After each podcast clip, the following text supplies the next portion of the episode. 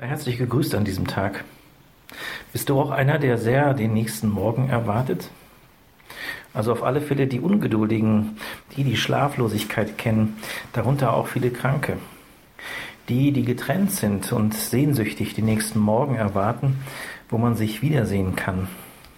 Aber ich denke auch die Einsamen, aber auch die Verliebten und die Liebenden.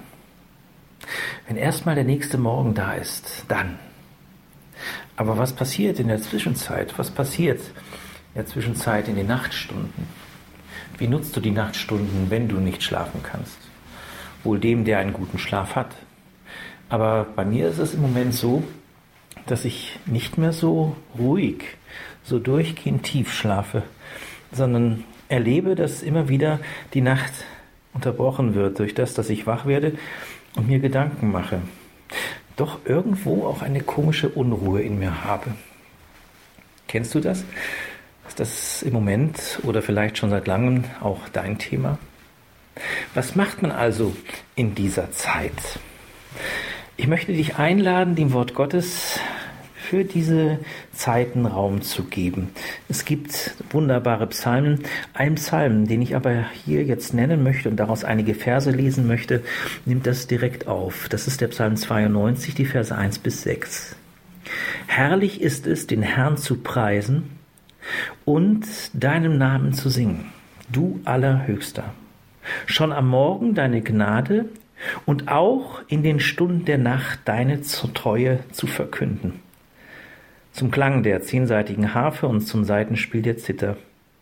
Denn du hast mich froh gemacht, Herr, durch dein Tun. Ich jubel über dem Wirken deiner Hände. Wie groß sind deine Werke, o Herr, wie tief sind deine Gedanken. Da hat jemand verstanden für sich nicht nur der Sabbat, da erst recht, also sprich wir, da wo wir den Sonntag miteinander normalerweise ja feiern dürfen, wo die Instrumente aufgefahren werden und wo es hier und da auch temperamentvoll laut ist, aber in einem Zusammenstehen vor Gott, ihm die Ehre zu geben, ihm zu loben, ihn zu preisen. Aber der, der das hier festgehalten hat, der Psalmschreiber, er sagt, es ist auch für mich ein persönliches Tun am Morgen, nämlich deiner Gnade mich zu vergegenwärtigen, deiner Rettung, deiner Hilfe, deiner Treue. Und dieses aber auch nachts.